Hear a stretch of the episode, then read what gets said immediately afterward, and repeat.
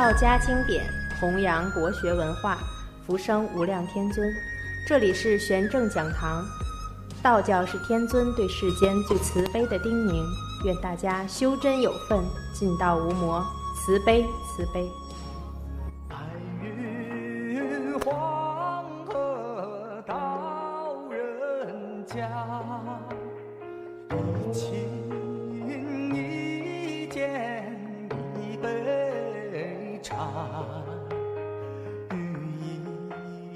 长淡眼下色，不染红尘桃李花。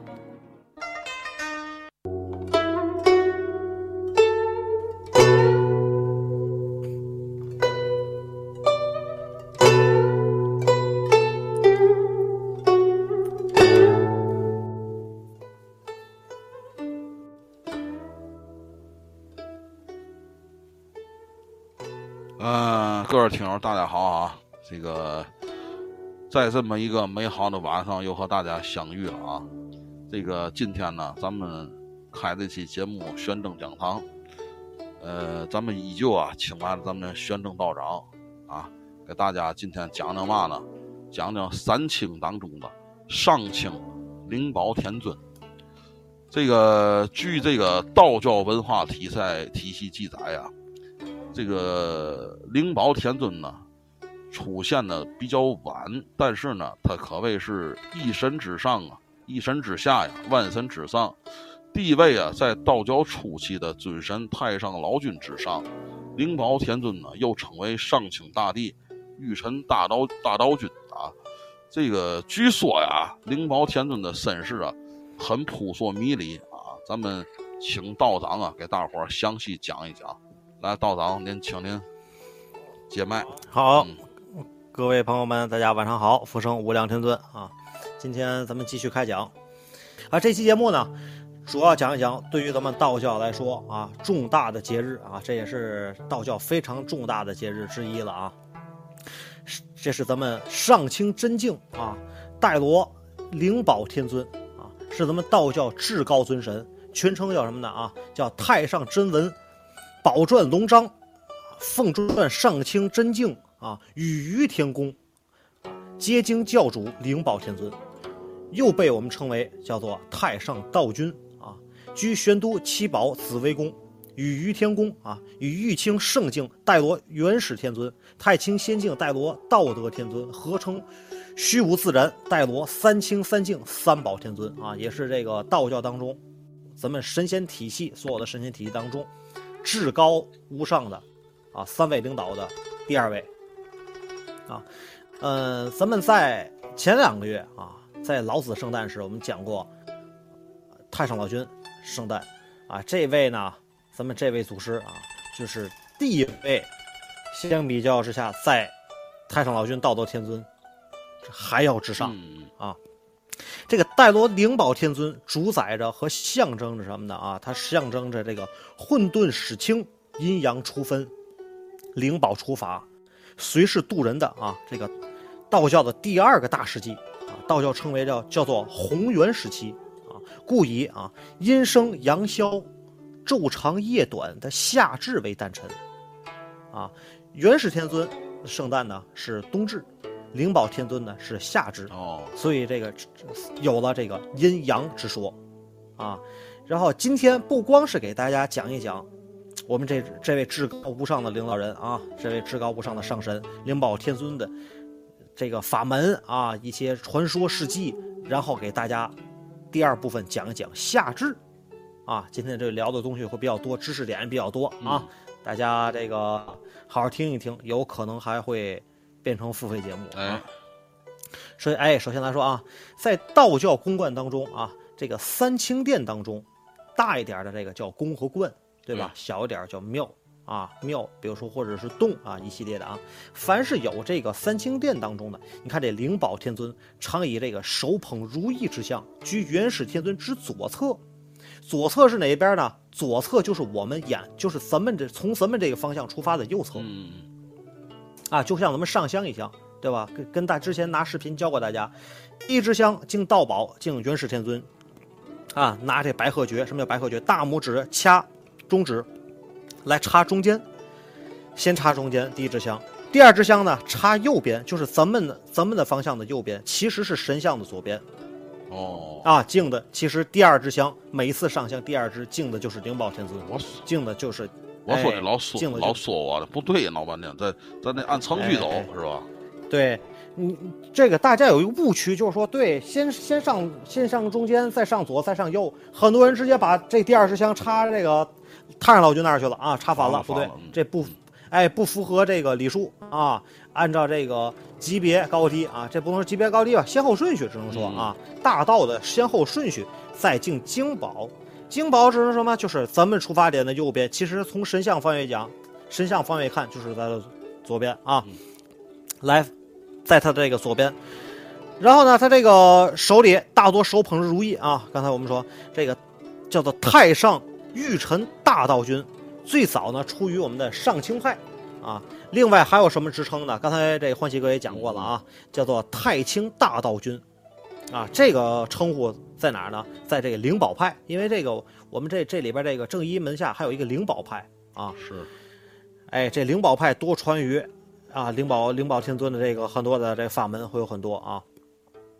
然后呢，这个灵宝天尊一些史记在于哪儿呢？叫做叫做魂动大无缘化生天宝君啊，治愈清净清微天宫，其气始清，号元始天尊，演动真一十二部尊经，赤混太赤赤混太无缘化生灵宝君。啊，至上清净与于天宫，其气元皇号灵宝天尊。啊，演洞玄一十二部真经。这个演洞玄什么概念啊？因为我们这个法门当中，法师级别基本上分为三大类。啊，动神、动玄和动真。啊，动真啊，由这个动真的最高的这个境界领导人就是元始天尊，动玄最高的这个领导人在这个灵宝天尊这边，然后动神这边，也就是我的这个法师啊，在这个太上老君的这边，啊，这属于三个级别，也是这个三洞法路啊，同时是三洞的这个整个的这个法门的境界当中，这个三个阶层阶段啊，这给大家也普及一下啊。这就是所谓的啊三元、三清、三宝、三净啊，以三洞啊这么这么一大致的这么一个概念，简单的给大家这个描述一下啊。然后呢，在大在这个道教的大型的这个斋教科仪当中啊，也多设有三清的身位啊，基本上都有啊。以灵宝天尊啊，这个居左啊，元始天尊居中啊，然后这个太上老君居右，供奉啊，咱们这个三清、三清三净天天尊。寓意着什么呀？叫叫做故万物莫不是灵宝，变化无方曰灵，啊，就是在这个在天曰灵，在地曰宝，啊，天有灵化，神用不测，则广富无边；地有众宝，寄养群品，则厚载万物。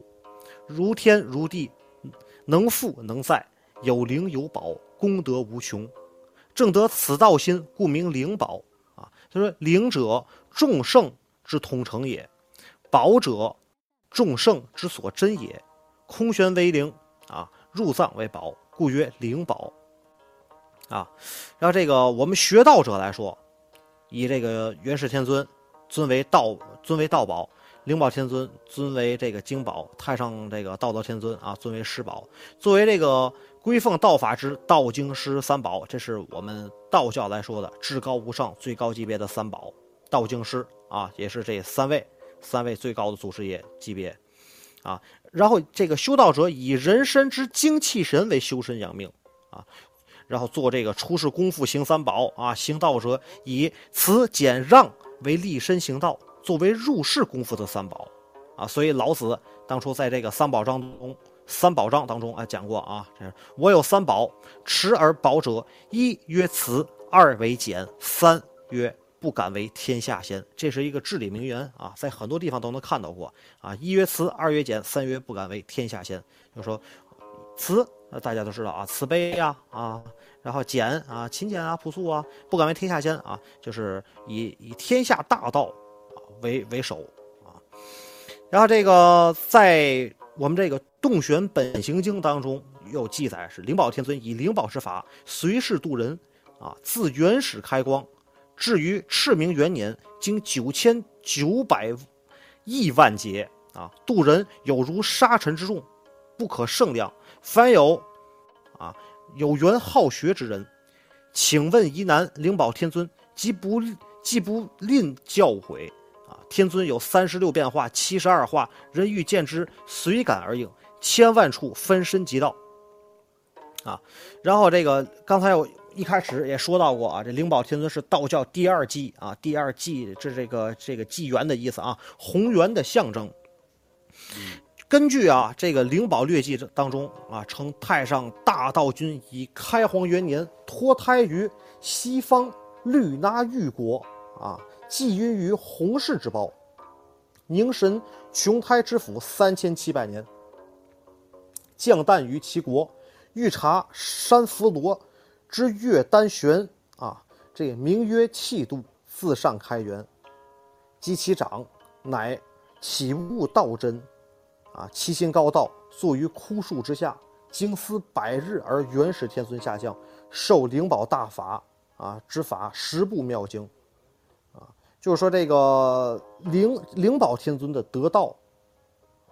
和他的一切的法受制于谁呢？受制于元始天尊，也可以在道教当中也可以称为这个灵宝天尊是这个元始天尊的大弟子，嗯，啊，也是第一个，第一个也是给他最多法门的这么一个大弟子，所以说既其名啊，又是亲传，所以说地位是相当的高。我今天才知道三清闹闹半天不是一个辈儿的，三清不是一个辈儿的，我以为元始天尊是我以为是一个辈儿元始的。没事，您说。其实，如果你说，哎，其实如果你要说咱们抛开啊，抛开这个这个级别来说啊，级别来说，其实元始天尊和这个太上老君属于同一个这个级别的。这个哎就这个《封神榜》的电，这这这小说啊忽悠了一代人呢，真的都不知道怎么回事儿，这人们。哎，对他这个《封神榜》当中有很多是后期的一些的编撰，是是，你包括它里边有个什么通天教主，我们没这人儿对对对，啊，还有这个那那还有一个是《西游记》是什么？里边有一个叫什么？叫做太乙真人。太乙真人，他没这人啊，他没这人，都没有在我们道教当中这体系里没有这位啊。他只是根据啊，你比如说，通当初他设定的这个通天教主，就是以灵宝天尊嗯为原型编撰出来的这么一个故事需要的这么一个情节拟定的这么一个人设人物。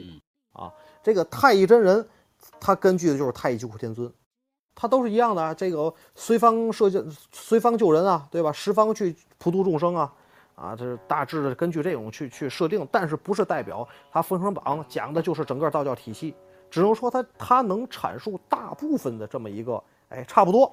是哎，只能说看个热闹，差不多啊，就跟《西游记》一样，它不是代表一切的是真的是佛，当初就是这么着，呃也不是看个热闹，大家，毕竟它和原著有很大的差别。没错，它原著的《西游记》那绝对不是一个贬道扬佛的这么一个，哎，是这个这个这个剧情，啊，原著的话是含有很多的贬佛的色彩，但是这个八六版的这个《西游记》一演出来以后，这个这个编剧和导演整个把它原著整个颠覆了。嗯，啊，其实当初这个大宽啊这边讲过的这个西游是非常精彩的，跟原著是非常贴近的，因为他考究了很多的这个历史，啊，这讲的有点偏了啊，讲的有点偏了啊嗯嘿，再拉回来啊。根据这个道教的三洞宗元来说啊，这个天宝君啊，就是有说十二部经为洞真教主；灵宝君说十二部经为洞玄教主；神宝君说十二部经为洞神教主。所以说三洞合成三十六部尊经啊。刚才跟大家有说过啊，先是这个最高是洞真，然后是洞玄，然后是洞神啊。所以说这这么看，这这么给大家解释来说，我这级别其实是很低的啊。但是啊，来看我们在《正一威仪经》里边啊有所记载是什么呢啊？这个记载只能说是传统过去啊，说咱们普通的啊信众信士不能与居士同坐，不能同坐指是什么呢？就是咱俩在一起说话聊天啊，或者是吃饭啊，这个从我们的礼仪上面来说，如果你在道观里边啊，咱们坐在一起，你是不能和我在一起同坐的。那下回我离您远点儿。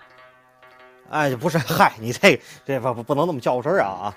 只是说是分分级别主次啊，你就好比你是一个区长，那你肯定不能和军委主席坐一块儿去吧？对对对，哎，对吧？你应该和你的这个同僚坐在一起，对吧？就是说，因为你这个你平时用的规范也不一样，啊，你这个聊的东西也都不一样，所以说你要要以这个自己同圈子为据嘛，对吧？可能说人家的意思大致的应该是。可以理解为居士和居士在一个桌上来同坐，对吧？信士和信士，信士指的是什么呢？信士，比如就是咱们好多的听众，请过法器啊，上过香啊，哎，在一起同坐，可能会聊一些更多一些民俗啊，或者是生活的一些琐碎的事儿，对吧？但是居士和居士在一同同坐呢，可能大多聊掺杂一些浅的一些修行，对吧？那么然后是接下来一步，就是道士与道士在一起同坐啊，当然他们只是是聊一些普通的一些道法，然后呢？普通的这个，让道士在之上呢，法师和法师同坐，法师又分了，啊，又分哪种等级的一些法师，然后法师还不能与动和动神法师同坐，就是我这个级别的啊，动神法师不能和动玄法师同坐，动玄法师不能和动真法法师同坐啊，当然动真上面还有还有三动法师，大动法师这边都有，所以说过去在这个。礼仪上面是有很多的，我正一这个《卫衣经》当中，我介绍很多的记载，包括这个衣食住行啊啊，这个吃饭啊、喝水啊、坐卧呀，各种的这包括姿势上都有很多的一些这个讲究啊，一些规范啊。哎，这简单的就是今天聊到这儿啊，给大家简单的也是介绍一下。哦，这这已经很很很明了了，很明了了，这我才头一回知道。啊，就是说过去，比如说咱在一起吃饭，我和欢喜哥坐在一起，你甭管人家怎么样，我就先犯了戒律了。是是是，啊，过去犯戒律需要是干嘛呢？是要去店里去跪香的啊。最起码我要跪一炷香，我您就得单立儿，单立儿弄个小院儿，弄个小桌儿，单立儿。完了您，哎，不不是说不是说单立儿，不是说单立儿啊。如果如果说今天只是咱们普通的一个聚会，那是没有问题的。如果是真正的一些场合。啊，今天涉及到一些大型的节日啊、活动啊，啊，要要是分这个等级座次的，不是说我我跟谁关系好，我在一起坐，这这是不允许的。啊，你在一些单位里开会不也是吗？对吧？是。啊，你这个总经理那肯定和这个副总经理什么的坐坐一起。对，没错。你不能说这个，对吧？你不能说你这个部门总监，你和这个和和这个什什么总经理和董事长坐一块儿。不不不符合这个你的这个职级，对不对？对对对，这个这个是可能不，可能不恰当啊。就是举一个例子，能通俗懂一点的例子啊，就是这个意思啊。然后我们再来看啊，灵宝天尊同样是什么呢？是雷霆之祖，法度世人啊。这背景音乐小一点点，好嘞，略微小一点点就可以啊。哎，灵宝天尊为什么说他说说雷霆之祖？因为我们这个道教啊，这个所有的法师。我们的法师如果是修雷法的话，啊，当然他最高的这个法的这个级别，法术运用非常多的、非常厉害的话，还都是说雷法啊。这雷法是什么呢？啊，比如说五雷啊，啊，或者是一些这个这个法术当中呢，是因为雷法涉及东西有很多，祭炼啊、打鬼啊，包括一些这个科仪啊，都很多地方都用得到雷法。而雷法最高的领导啊，有的人以为是这雷祖了啊，叫雷祖，九天因缘雷声普化天尊，其实都是部下。哎，在灵宝天尊的面前都是部下。这灵宝天尊其实才是真的雷部的最高最高领导，到头的顶头领导。那我那我麻烦您，有听友刚才问一下，那除了雷法，还还还有嘛法呢？太多了，雷法、金光法。啊，还有一些血狐法，太那就太多了。哦，你这这这这这这就讲不清了，涉及到法务度里的东西讲不清。很多很多。三动法度，三动法度，法度法度嘛，涉及到法，包括我这动神法，这里边就有很多很多的一些这个一些支的一些支分支，那太多了。哦，包括这里边有符法，雷雷部还有雷部的符，包括马上今天一会儿还要和大家讲，马上就六月初一了。六月初一，你还有几天？下周，下周三，下周三，六月初一。六月初一，对于我们这个，啊，门派内的人士，都知道，这叫什么呀？雷斋月呀，于这个某某个民族的斋月，啊，一直到二十四出斋，啊，二十四就可以开斋了，类似于这意思。二十四二十四呢，正好是雷祖的圣诞。这一个月当中啊，修雷法的人需要吃吃斋、如素、守戒。啊，同时雷斋月这一个月当中，雷斋月这个一个月当中也非常适合我们进行修行、度练，然后也更适合干嘛呢？练雷气，嗯，练法器，啊，更有助于咱们练一些咱们的像雷击木啊，啊，咱们一些神像牌、符牌啊，呃这都是小事儿，这是最小的小件儿，适合练什么呢？欢喜哥见过咱们的剑、剪、斧、鞭，这个天蓬尺，是，对吧？哎，然后咱们的这个乾坤圈，一些大件儿啊，适合练一些大件儿有用的法器，经常就是我们施法用的这些东西啊，包括令旗啊什么的，各种的法器在雷斋月练特别好，威力更大。哎，所以说各位朋友们，进入到了下周开始，进入了到了咱们农历的六月雷斋月，如果说给您祭奠法器的话，威力效果将是这一年当中最好的一个月的效果。这个尤其是雷击枣木。开始引雷气借雷气，开始用雷法，开始就开始练了。所以这个雷斋月当中清法器的话，效果猛增，效果特别棒。而且六月份一过，接下来呢就是农历七月份了。大家都知道七月份俗称称为什么月？月。那会儿就派上用场了，对对，效果就非常好了啊。嗯，在这个月啊，在这个月，嗯，雷斋月当中会有一个雷神咒啊，咱们普通人也能用。